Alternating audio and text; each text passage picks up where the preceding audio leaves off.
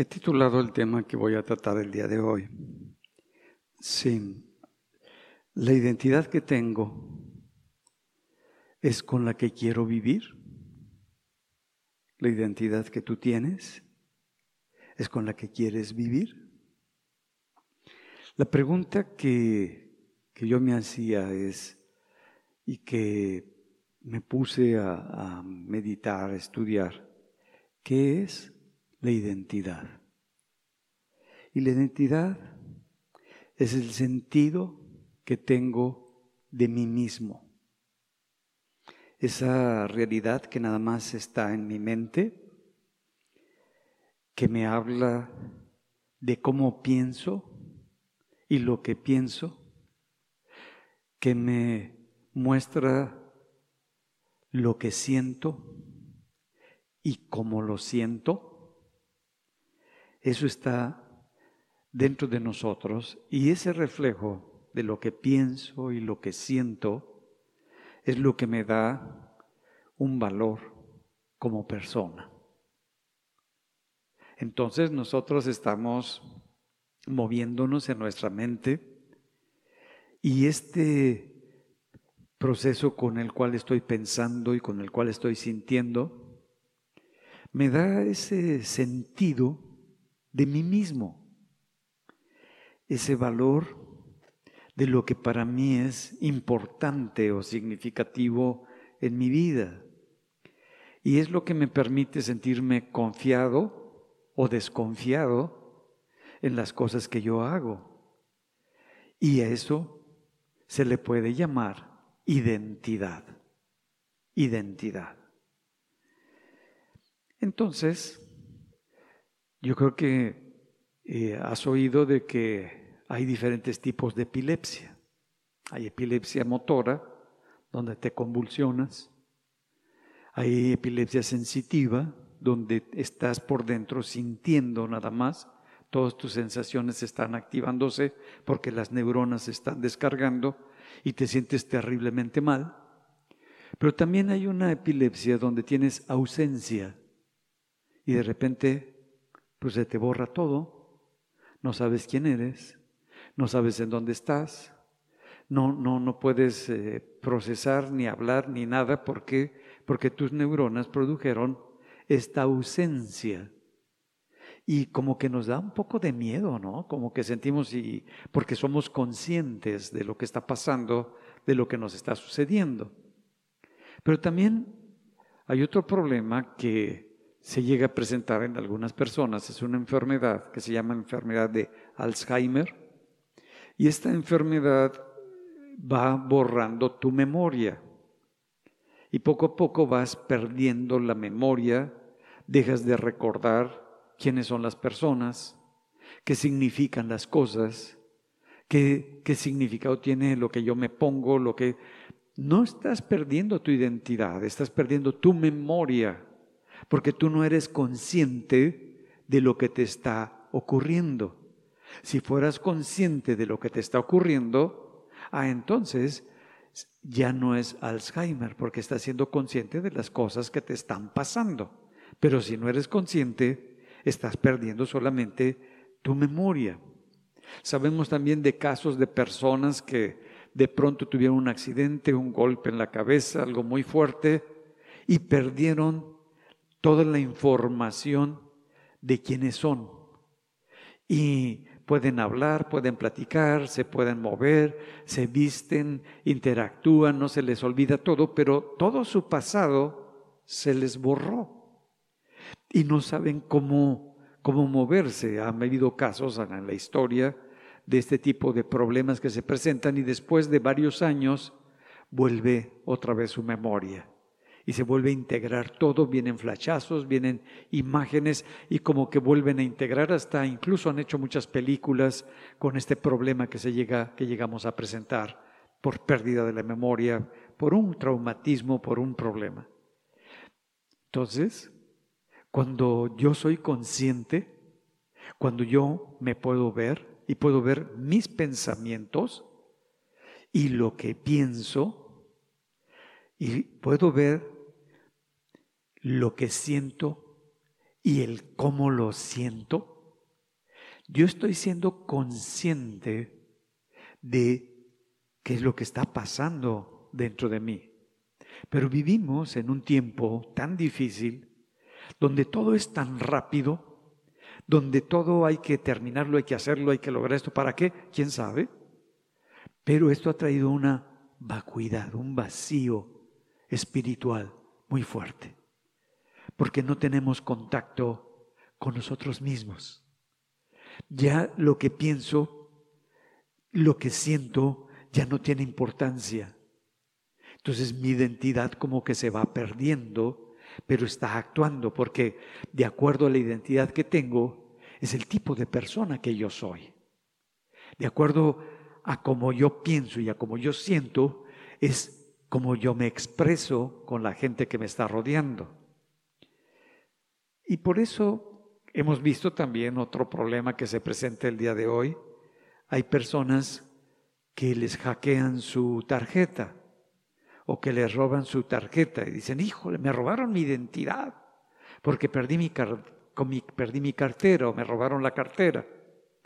Y tomaron mis tarjetas del banco, tomaron toda mi información, la cambiaron por internet, me tomaron y empezaron a comprar, tenía mi tarjeta de Liverpool, ya tengo una deuda enorme en Liverpool, el banco me sacaron todo lo que tenía, todo, bueno, es una, un robo ahora cibernético de, de tu identidad. Y decimos que qué problema se presenta. Pero hay un robo mayor que ese. Hay un robo más fuerte donde hay una pérdida completa de nuestra vida. Y el que está hackeando, el que te está robando esa identidad, es Satanás. Él sabe y él quiere de alguna manera irte distorsionando el propósito para el cual Dios te creó. Quiere robarte completamente tu vida y el significado de tu vida, haciéndote creer que las cosas que Él ofrece, que las cosas que Él tiene en este sistema de mundo en el que nosotros vivimos y nos movemos, son los verdaderos valores, los verdaderos tesoros. Y que si tenemos eso, vamos a vivir felices, realizados, cuando es la mentira más grande de la historia.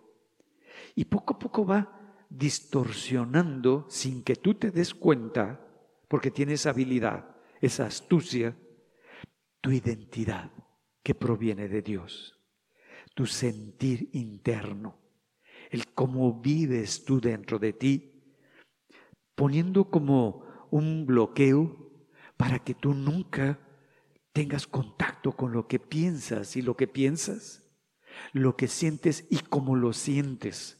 Y por lo tanto no puedas percibir claramente lo que es tu identidad. Y Él va a usar todo lo que tiene a su alrededor para confundirte de a través de la cultura, a través de la crianza que tú tuviste, a través de las experiencias que tú viviste en tu infancia y ahora incluso a través de la tecnología y la inteligencia artificial, que no voy a tocar el día de hoy.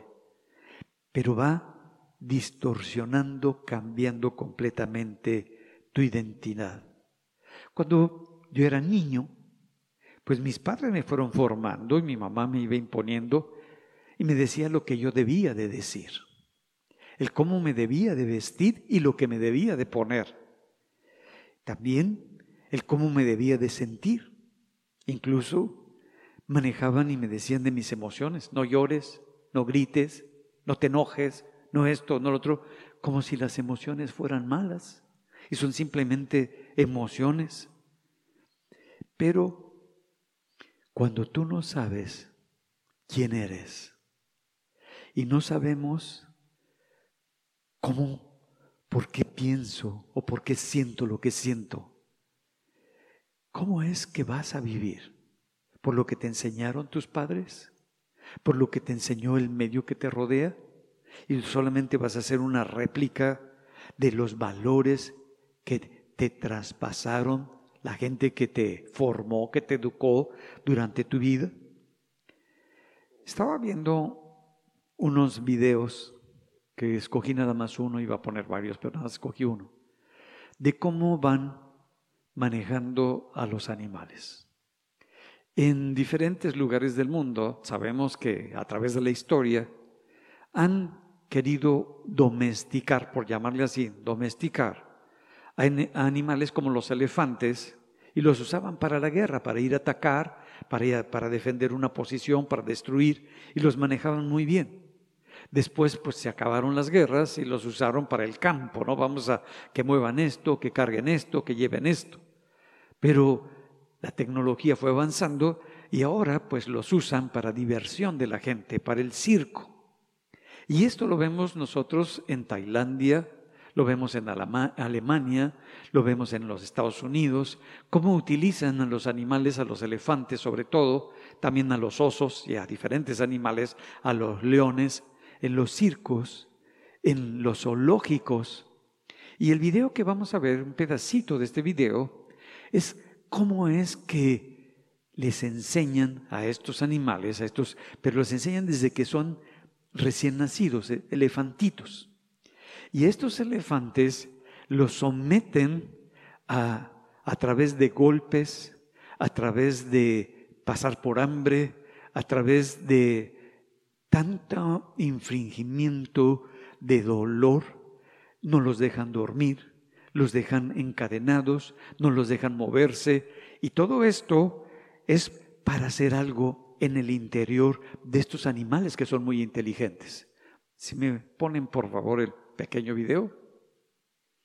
Esto que, que vemos es desde pequeños para poder ponerlos en un circo, en un zoológico y diviertan a la gente.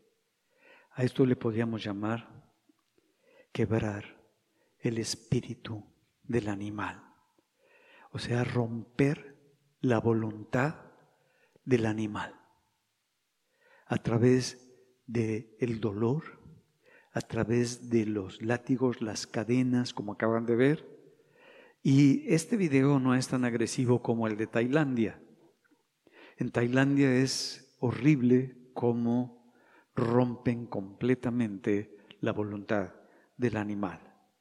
Golpean, los torturan, les hacen pasar por hambres, por dolores muy fuertes, les colocan garfios, les ponen cadenas, les dan latigazos para doblegar completamente su voluntad y hagan lo que ellos quieren. Estos animales en su hábitat normal son animales muy poderosos. Son animales que se mueven de una manera impresionante y trabajan en grupo, saben defender, apoyan al que acaba de nacer, apoyan a la madre que acaba de tenerlo, se saben defender de, de todo el hábitat donde viven. Son seres muy poderosos, pero después de quebrar su voluntad, personas que son inferiores a ellos en su fortaleza son los que lo están dominando y los que los están controlando ahora. Quizás te pasó algo similar. Quizás no fueron tanto los golpes o en algunos casos sí, te golpearon, te denigraron, todo el tiempo te dijeron todo lo malo que tú hacías, todo lo horrible que tú eras veías cómo denigraban a tus hermanos o a otras personas de, tu familia y empezaste a vivir esos eh, insultos, denigraciones, ofensas en tu vida y poco a poco fueron participando en la forma en que tú piensas, en la manera en cómo tú te sientes el día de hoy y le vieron dando un, e influyendo en tu identidad. Y esto es muy difícil. Y cuando esto pasa, cuando mi identidad fue distorsionada, pues ahora voy a buscar tener una identidad con las cosas que yo hago, con el trabajo que yo hago, que la gente vea que yo soy muy bueno, que yo soy excelente, porque pues me enseñaron que el trabajo me iba a dar significado, que el trabajo, que las cosas que yo hacía me iban a dar una identidad y entonces iba a encontrar una aceptación de la gente y me iba a sentir una persona significativa, incluso que me iba a sentir amado porque yo tengo ese trabajo y es muy productivo y me proyecto con una sociedad, entonces ahora sí soy muy importante. Pero ¿qué pasa cuando fracasamos en el trabajo? ¿Qué pasa cuando ya es tiempo de dejar de trabajar como trabajábamos? Sentimos que ya no tiene importancia la vida. ¿Y ahora qué voy a hacer? ¿Y ahora qué significado tiene mi vida? Porque el significado te lo ha dado tu trabajo. Y si dejas ese trabajo, ya no vales, ya no importas, ya no eres, porque lo que te dio significado, pues fue ese trabajo Ahora sientes y te sientes molesto, te sientes enojado, te sientes fracasado, empieza a entrar una crisis, no sabes cómo resolverla. No es el problema del trabajo que te hace falta. Es el problema de que sientes que has perdido tu identidad, de quien tú eres, y no sabes cómo arreglarlo. Hay otras personas que no es el trabajo, es la belleza, que se sienten guapas o guapos atractivas, atractivos, sienten que, son una persona eh, hermosa y caminan con esa belleza, con esa apariencia física, porque lo aprendieron. Y les enseñaron que la apariencia física era importante, que eso te permitía a través de la apariencia reflejar una imagen. Y por eso cuidaban su vestir, su caminar, la bolsa que va a usar, no cualquier bolsa, una bolsita Louis Vuitton, no cualquier zapatilla, sino las de la cenicienta de cristal, y vestirme lo mejor que pueda para que jale mi bolsa para allá y para acá y vean que no es china, sino es original y que sí vale lo que dice la bolsita. Y entonces me empiezo a sentir muy importante. Y cuando no tengo la bolsita, ahí siento que no valgo. Y si no tengo la zapatilla, siento que no camino bien. Porque mi identidad me la da mi imagen. Lo que yo considero que es valioso o que es importante.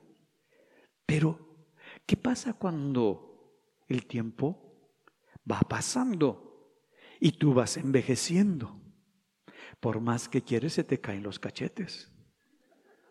Todos se te caen. Y los ojos, los párpados, todo ya, de así como las garzas, la papada.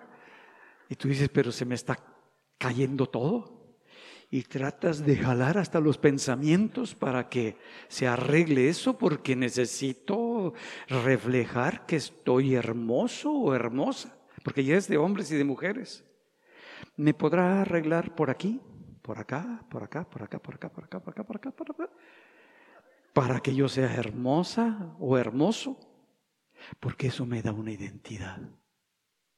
Eso me permite que la gente me vea como una persona valiosa, importante.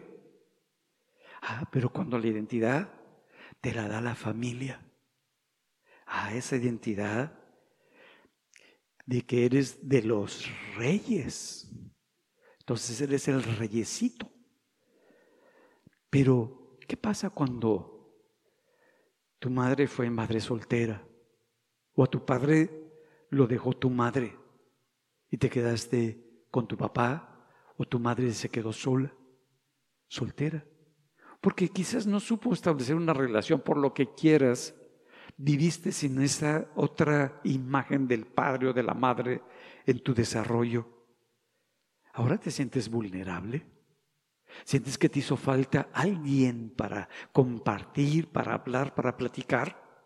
Y quisieras de alguna manera ir a buscar a ese padre o esa madre para platicar con él, con ella, y decirle y hacerle mil preguntas que te has hecho, qué es lo que está pasando, qué, fue lo que ocurrió, al menos quisieras conocerlo, y cuando tienes la oportunidad de conocerlo, de verlo, no le importas. Es más, no quiere platicar contigo, no te quiere decir nada. Entonces empiezas como que a reajustar tu identidad y quieres agarrarte de otra cosa para sentirte pues segura, seguro, porque no tuviste eso en tu vida. Como que te faltó algo y empiezas a querer resolverlo de X o de Y forma. Y entonces, como dice César Lewis, no estamos orgullosos por tener dinero sino por tener más dinero que Él. No estamos orgullosos por ser inteligentes, sino por ser más inteligente que ella. Y no estamos orgullosos por ser excelentes, sino por ser más excelente que esa otra persona. Y bueno, cuando tú vives en un pueblo y tocas el violín en tu pueblo, y, eres el hombre maravilla, el violinista número uno en tu pueblo, y tocas el violín y todos dicen, ay, qué bien tocas, qué bonito tocas. Y te vas a la ciudad, donde hay gente mucho más capacitada que tú, y ves cómo tocan esos, esas personas, y te das cuenta de que eres violinista de pueblo. Y sientes que ya no va, tiene sentido tu vida. ¿Sientes que ya no vale lo que estabas haciendo? Porque lo que te daba identidad no era el que tocaras el violín, sino el valor que la gente te daba por tocar ese violín, por hacer esas cosas.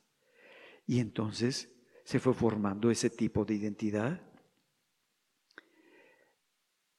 De alguna manera, cada uno de nosotros ha recibido una identidad distorsionada alterada. El enemigo ha trabajado mucho en nuestro desarrollo, en nuestra vida, para que nuestra identidad esté completamente rota, quebrada, dañada. Y la manera como piensas y la manera de lo que sientes, como, como sientes y lo que sientes es producto de cómo tú te ves. Y el cómo tú te ves es el cómo tú vas a actuar consciente o inconscientemente. Y la conducta que muchas veces vas a tener inconsciente, producto de ese sentimiento que tienes de la deformación con la que creciste, vas a o bendecir a la gente o a tratar de aplastar a la gente. Claro, pero el que va a decir que se sintió terrible soy yo. Pero lo que hice fue reflejar una identidad completamente alterada, distorsionada. Dios es el que nos dice muy claro,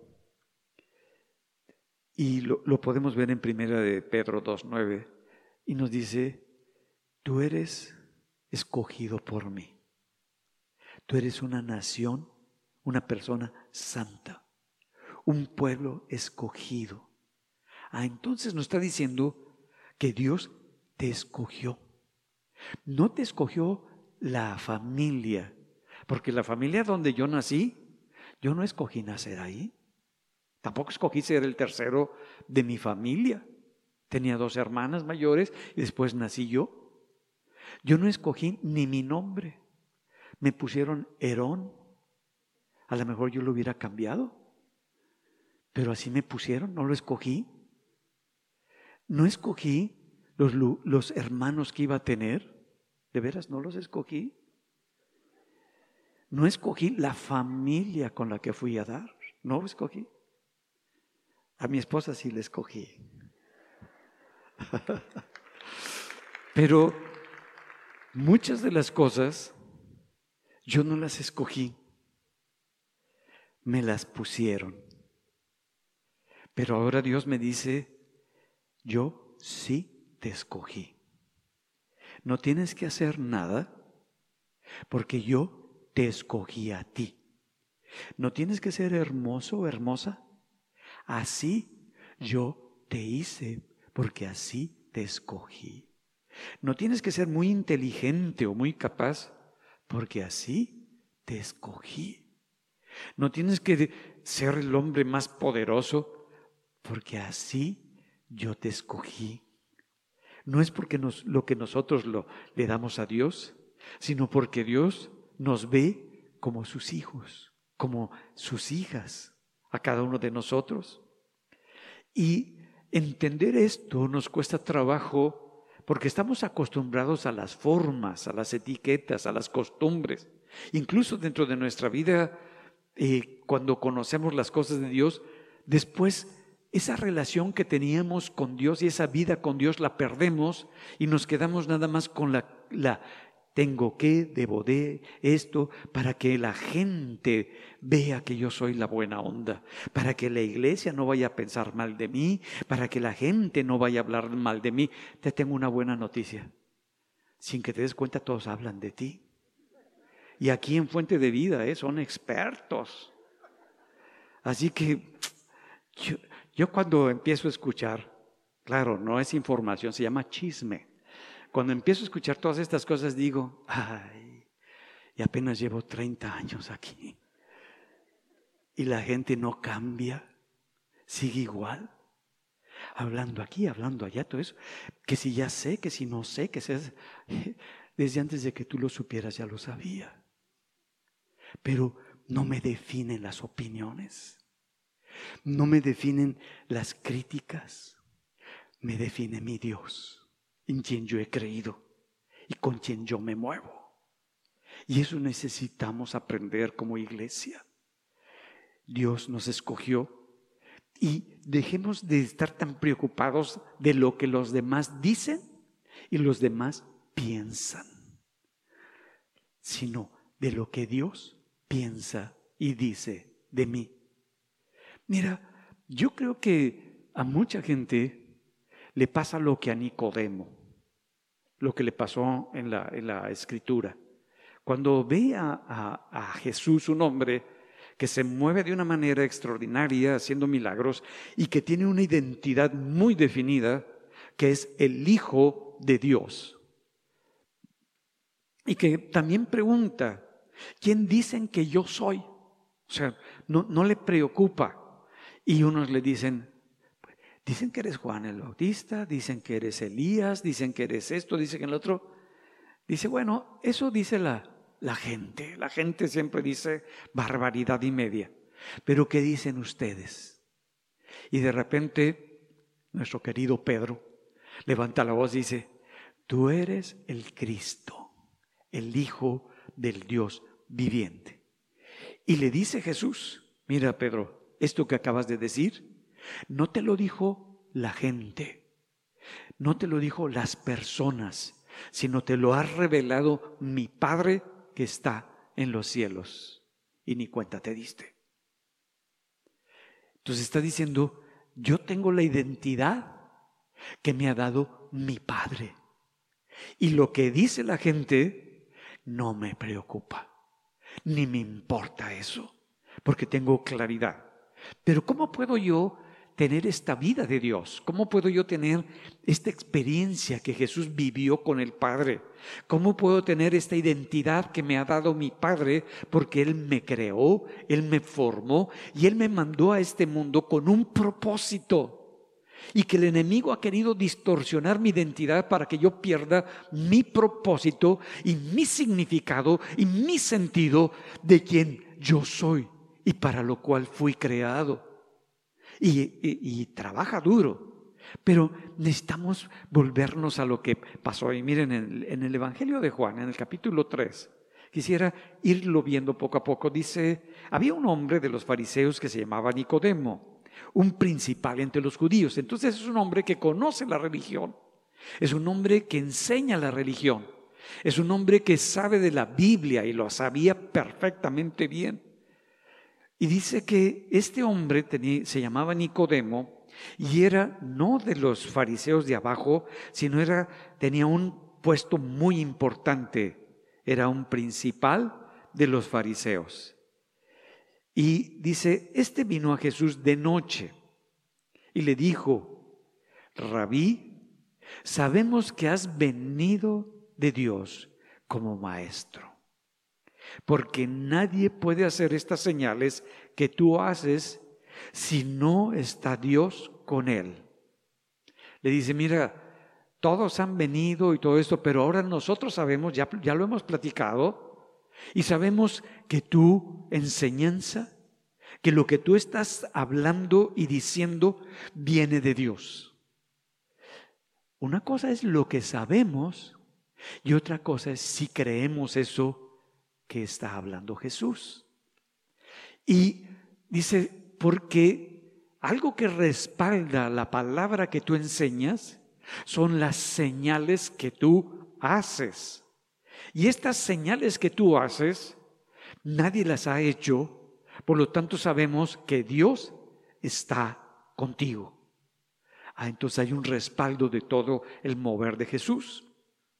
Y mira, como que eso a veces nos, nos llega a dar identidad. ¡Wow! Ya me reconoció que yo oro y sana los enfermos. Ya reconoció que yo enseño y la gente aprende que hasta el más ignorante recibe esta gran enseñanza. No, no se fue por ahí Jesús. Jesús su identidad no lo daba los milagros que él hacía, ni las señales que él estaba haciendo.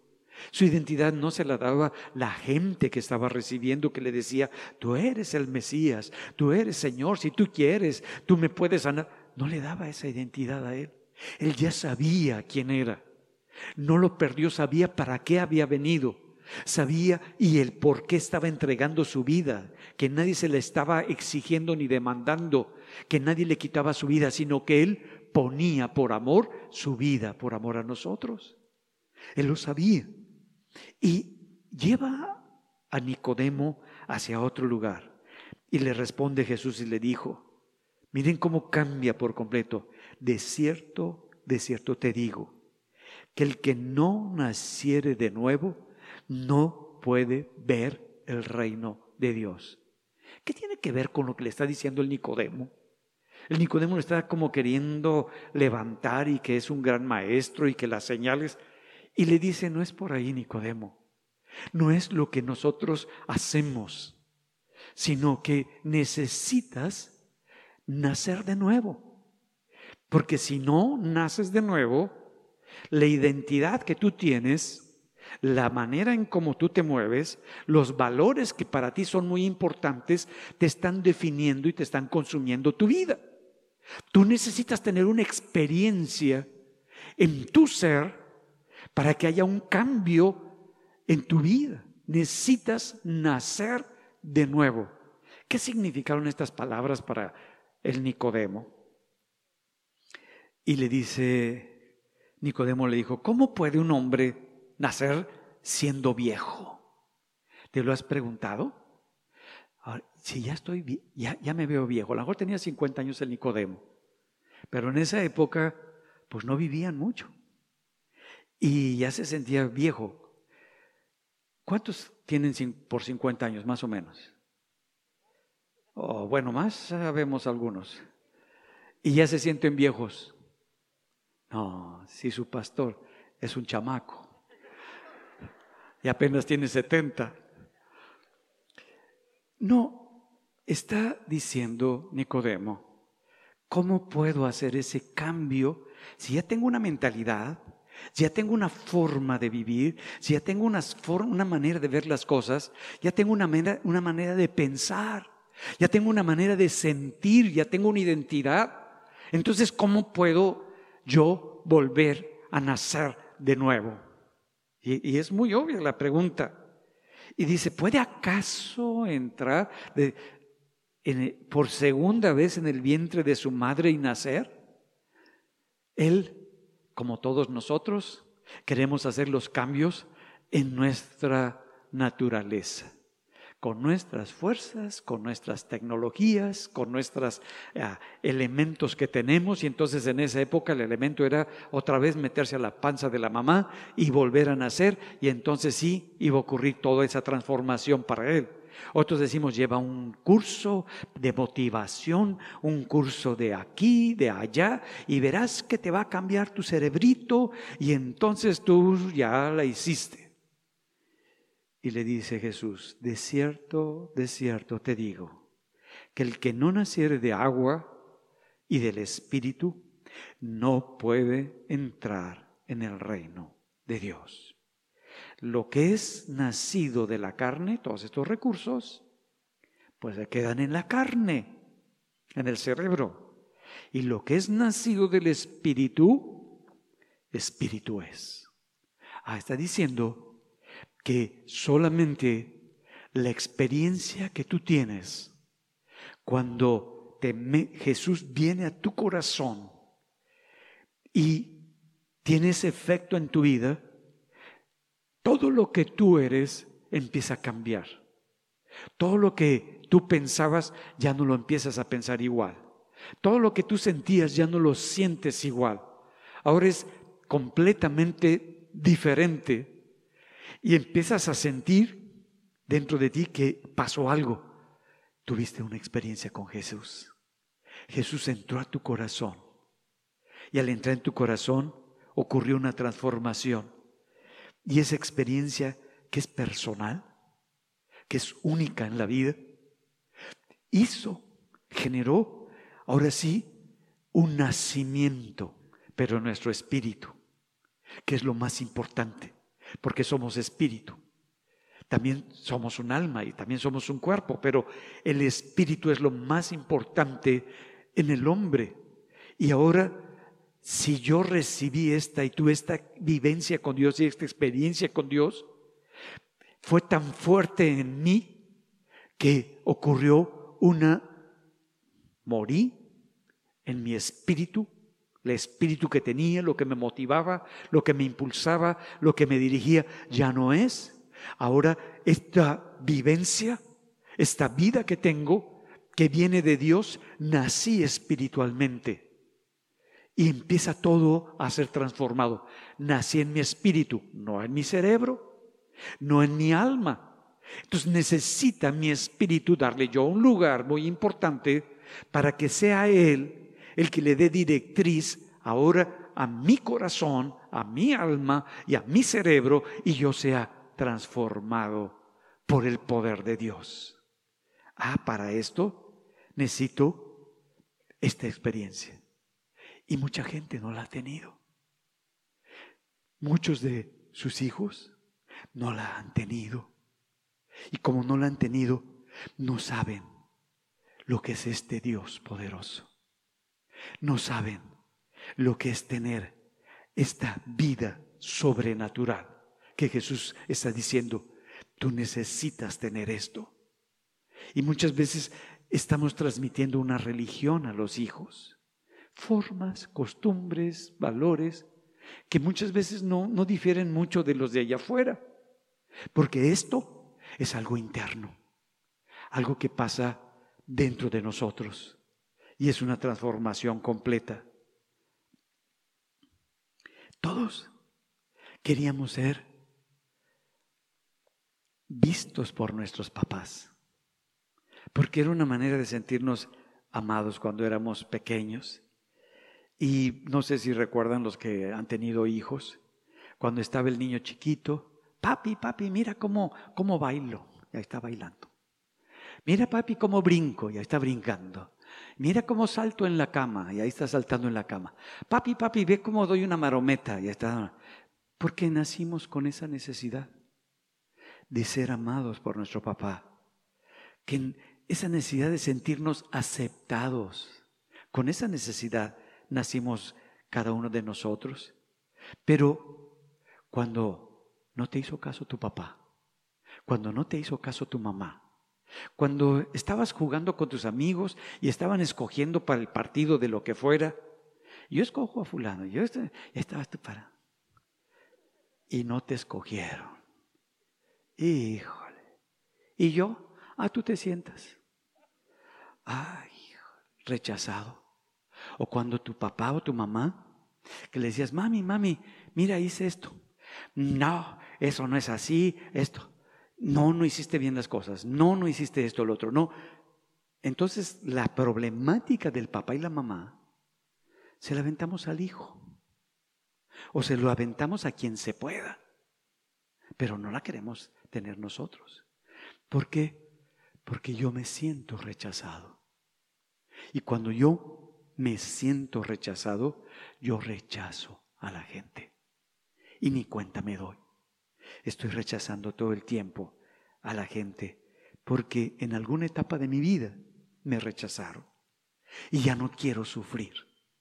Ya no quiero sentirme mal.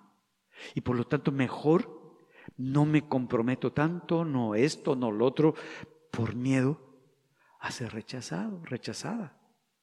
Y me cuido mucho. Pero Dios dice, tú eres mi familia.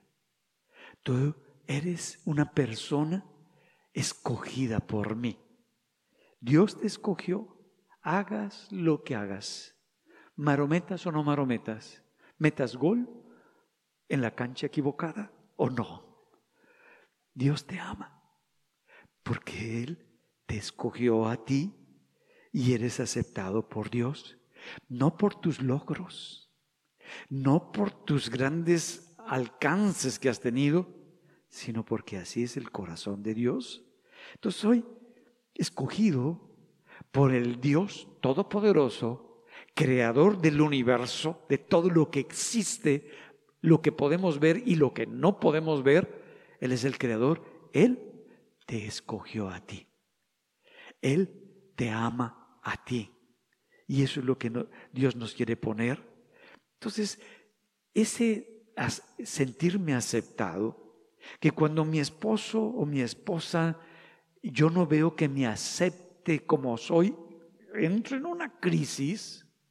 Bueno, ninguno de ustedes les pasa eso, pero yo entro en unas crisis cuando no me aceptan como yo soy. Y quisiera sobreponerme y quisiera establecer para que vean que yo sí valgo, ¿no? Que sí es importante. que estoy buscando? Aceptación. Dice en, la palabra de Dios eh, para todos, en el Romanos 15, en el verso 7, acéptense unos a otros, así como Cristo los ha aceptado acéptense para honrar a Dios. Miren, ahora tú eres aceptado por Cristo, así como eres. No tienes que ponerte más guapo, más guapa, más inteligente o menos. Ya eres aceptado. Ahora acepta a la gente.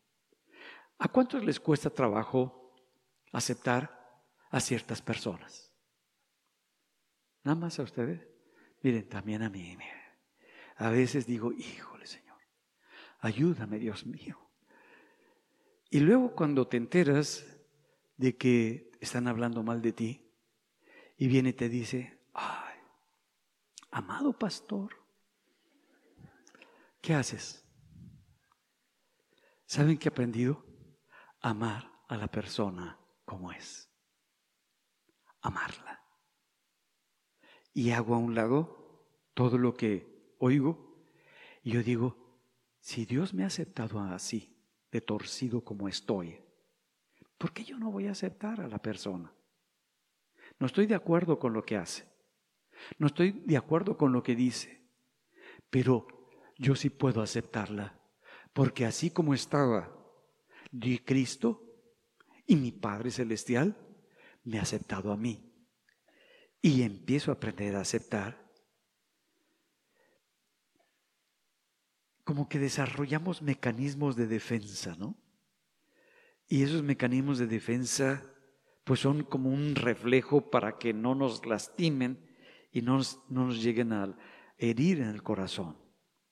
Y entonces, como que para tener esa valía en mi vida, ese sentimiento de, de que valgo, es que Necesito que la gente diga que yo soy importante. Necesito que mis papás me digan que yo soy valioso. Pero, ¿si has aprendido a distinguir cuando te lo dicen de corazón y te lo dicen nada más para manipularte? ¿Cuántos? Eh, Tú eres muy importante, tú eres muy brillante para que hagas las cosas que yo quiero que tú hagas, porque tú eres muy capaz. Eso no es Dios. Pero cuando te dicen en el corazón, fíjate que tú eres una persona muy importante para mí. Y lo que me dijiste fue muy significativo. Pero cuando pasas desapercibido en tu casa, cuando pasas desapercibido con tu familia, y por más que haces y gritas todo eso, nadie te pela. Y nadie, no eres importante para nadie. Tú dices, es que como que no tengo valía en mi casa. Como que, que no tengo algo que, que, que me dé sentido de que soy valioso, soy importante en mi casa. Ahora quisiera que vieras esto. ¿Sabes lo que le da valor a algo, a algunas cosas?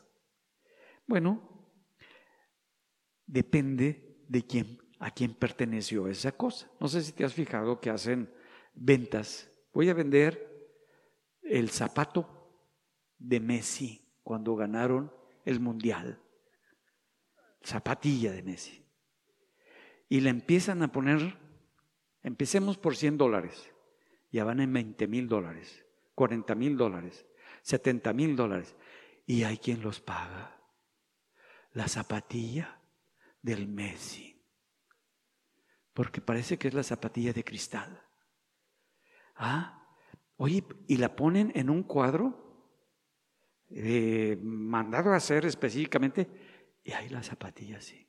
Y abajo, fútbol, campeonato mundial, con esta, con esta zapatilla, le pegó y ganó. Y cuando pasan a la casa de, la persona que para él es valiosísimo el fútbol y la zapatilla, como que lo pasa para que ¿ya viste la zapatilla de quién es? Entonces, wow. Ah, entonces vale por lo que de quién es esa zapatilla. ¿Tú vales? Porque tú le perteneces a Dios, a Cristo. Por eso vales lo que vales. Tu valor no tiene precio en este mundo. Tienes un valor extraordinario. Ahora, también hemos visto que van a subastar. Van a subastar un cuadro, van a subastar una obra de arte y entonces empiezan a decir, vamos a subastar estos objetos que se hicieron, se pintaron en 1800 y tantos, es un Rembrandt o es un cualquiera que sea, ¿no? El pintor. Y entonces van la gente. Nunca llevan el dinero ahí, sino que ya saben que son transferencias. Y empiezan, este cuadro es de tal pintor y en tal año y todo eso, vamos a empezar la subasta. Empezamos con 20 mil dólares, ¡pac! 30 mil, 40 mil, 100 mil, 200 mil, y va subiendo. y tú dices, qué locura. ¿Sabes? ¿Quién le pone el precio? El que está dispuesto a pagar por eso. Él es el que le pone el precio. ¿Sabes? Dios estuvo dispuesto a pagar el precio de entregar a su Hijo por amor a ti. Tú vales el precio más grande que existe en todo lo creado y que Dios estuvo dispuesto a pagarlo por tu persona, por tu vida. Nunca te compares con nada ni con nadie. Tú eres una persona muy valiosa para Dios. Dáselo al Señor. Dice en Primera de Corintios 7:23, Dios ha pagado un precio por ustedes, así que no sean esclavos de nadie.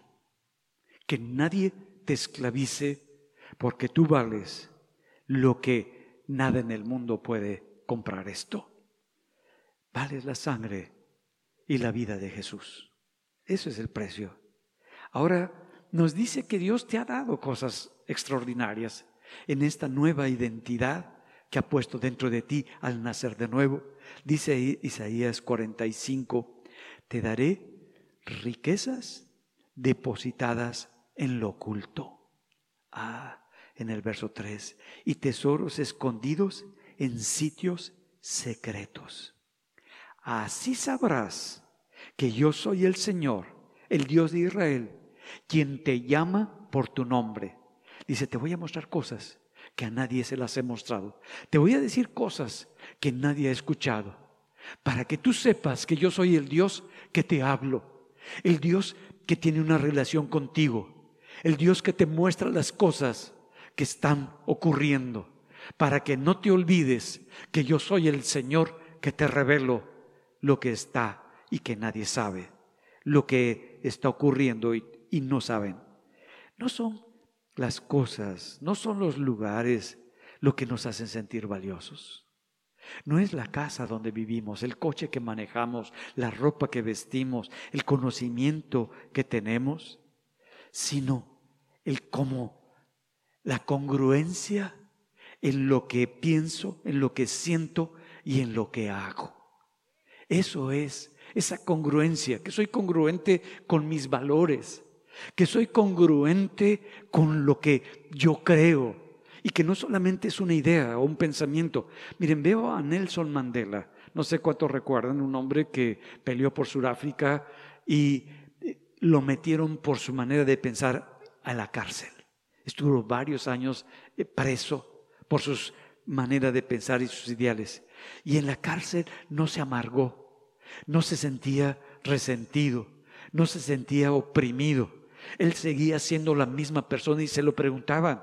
Y cuando sale y pasa a gobernar ese país, no se desquita, no se está vengando de nadie, no está aplastando a sus enemigos como pasa en muchos países, sino que dice, yo soy congruente y siempre fui feliz porque hay una congruencia entre lo que yo creo y en lo que yo hago, lo que yo pienso y yo siento y lo que yo estoy moviéndome. Y eso me hace feliz. No son las cosas, no es el lugar, no es el que ya ahora ya tengo 10 centavos lo que me da significado. Es que yo soy congruente, puedo estar en un lugar o puedo estar en otro lugar y yo me sé feliz me sé completo, porque mi felicidad, mi congruencia viene de Cristo, quien me ha rescatado, me ha dado la capacidad para ver cómo Él me muestra las cosas. Él me llama por mi nombre. Él me escogió y me habla por mi nombre.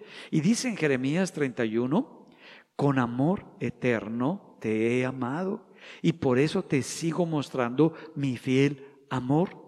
Ah, entonces empieza Dios a mostrarle la segunda parte del versículo 3 y está diciendo, yo siempre te he amado, yo, me pregunto, ¿por qué me ama Dios? ¿Será que tiene amor? No, Dios es amor. Y en su naturaleza le expresa para contigo, le expresa en tu vida, porque Dios siempre te ha amado desde la eternidad. No que ahora sí y mañana no. No que ya se me acabó el amor y ahora ya no tengo amor. Oye, el amor que antes me tenías ya se me acabó. No, así no es Dios. Dios siempre nos ha amado. Y su amor sigue siendo el mismo. Que yo me ponga loco, que yo me ponga mal, que yo ya no lo acepte o yo rechace sus verdades, sus principios, es un problema mío. Pero la esencia de Dios sigue siendo la misma. Cuando yo vuelva en mi corazón y haya una transformación para volverme con todo mi corazón a su palabra, a su verdad, a sus principios, y sea mi palabra, mi verdad y mis principios, es que ese amor es parte mía. Y las cosas que yo hago es porque este amor yo lo he recibido, no porque tenga que o deba de, sino porque esto es lo que Dios ha puesto en mi corazón. Ese amor es el que cambia realmente nuestra vida. ¿Sabes de qué tiene necesidad toda la humanidad de ser y sentirse amados. Por eso esa vacuidad, por eso querer llenarse con mil tonterías, con mil actividades, con mil cosas, porque se le está secando esa fuente que es saberse amada, amado. Solamente necesitamos volvernos ¿En dónde te desviaste? ¿En dónde dejaste el camino? ¿En dónde te perdiste?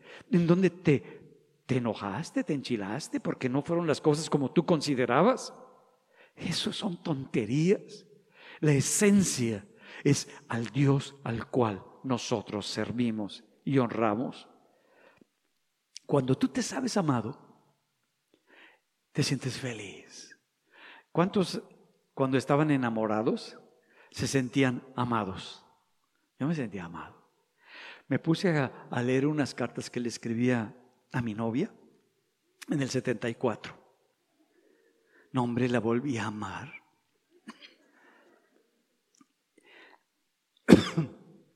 Perdón.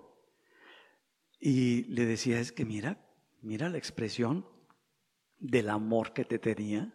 No, hombre, estaba yo bien clavado.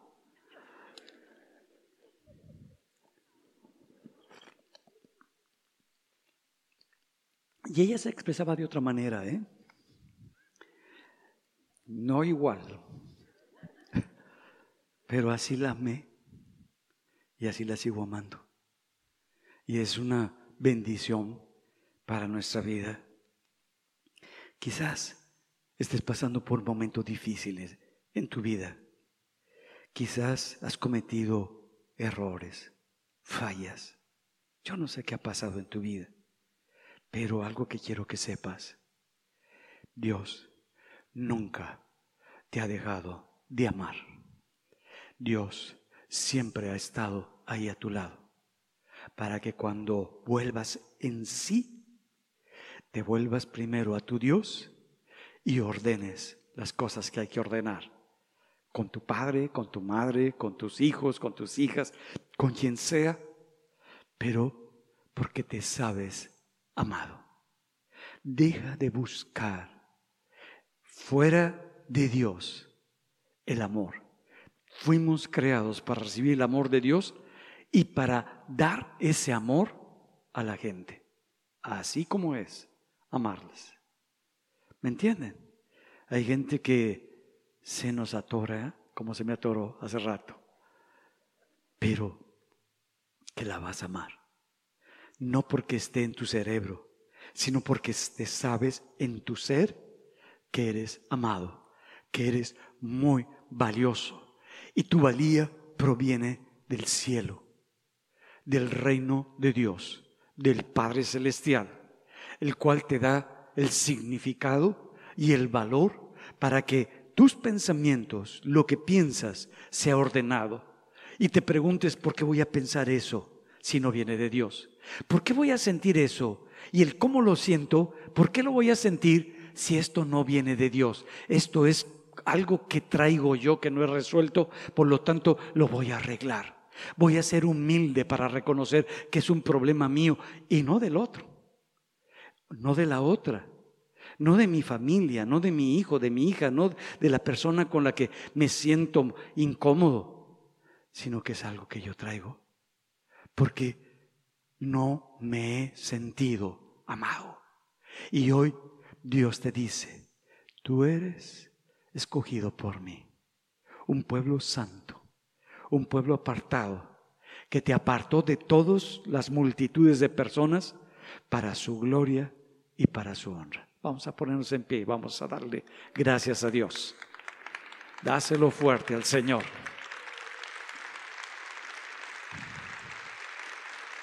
Cuando estés pasando por momentos de crisis, de valía, de lucha, cuando te quieres desubicar, solamente recuerda, Tú eres alguien muy valioso. Se pagó un precio por a quien le perteneces y por quien estuvo dispuesto a pagarlo por ti. Y lo hizo. Padre, te damos gracias el día de hoy, porque mi identidad, lo que yo pienso y el cómo pienso, lo que yo siento y cómo siento, que define el valor que yo tengo, ahora ha venido un cambio radical a mi corazón y a mi vida, porque tú me permitiste tener esta experiencia, esta relación, cuando yo abrí mi corazón para que tú entraras. Y tú viniste a cambiarme por completo y quitaste todos esos dioses que ofrece el mundo, todas esas figuras de valor al cual la gente le entrega la vida. tú me ofreciste el amor, lo que el mundo no sabe que eso es lo que necesita. Y te doy gracias y yo lo recibo el día de hoy y el día de hoy acepto el saberme amado por ti y el vivir en este tu amor que tienes por mí para amar como tú me has amado. En el nombre de Jesús. Amén. Amén. Le damos la gloria a nuestro Dios. Vive, vive con esta identidad que tienes. Tú eres un hijo, una hija de Dios. Que el Señor lo siga bendiciendo.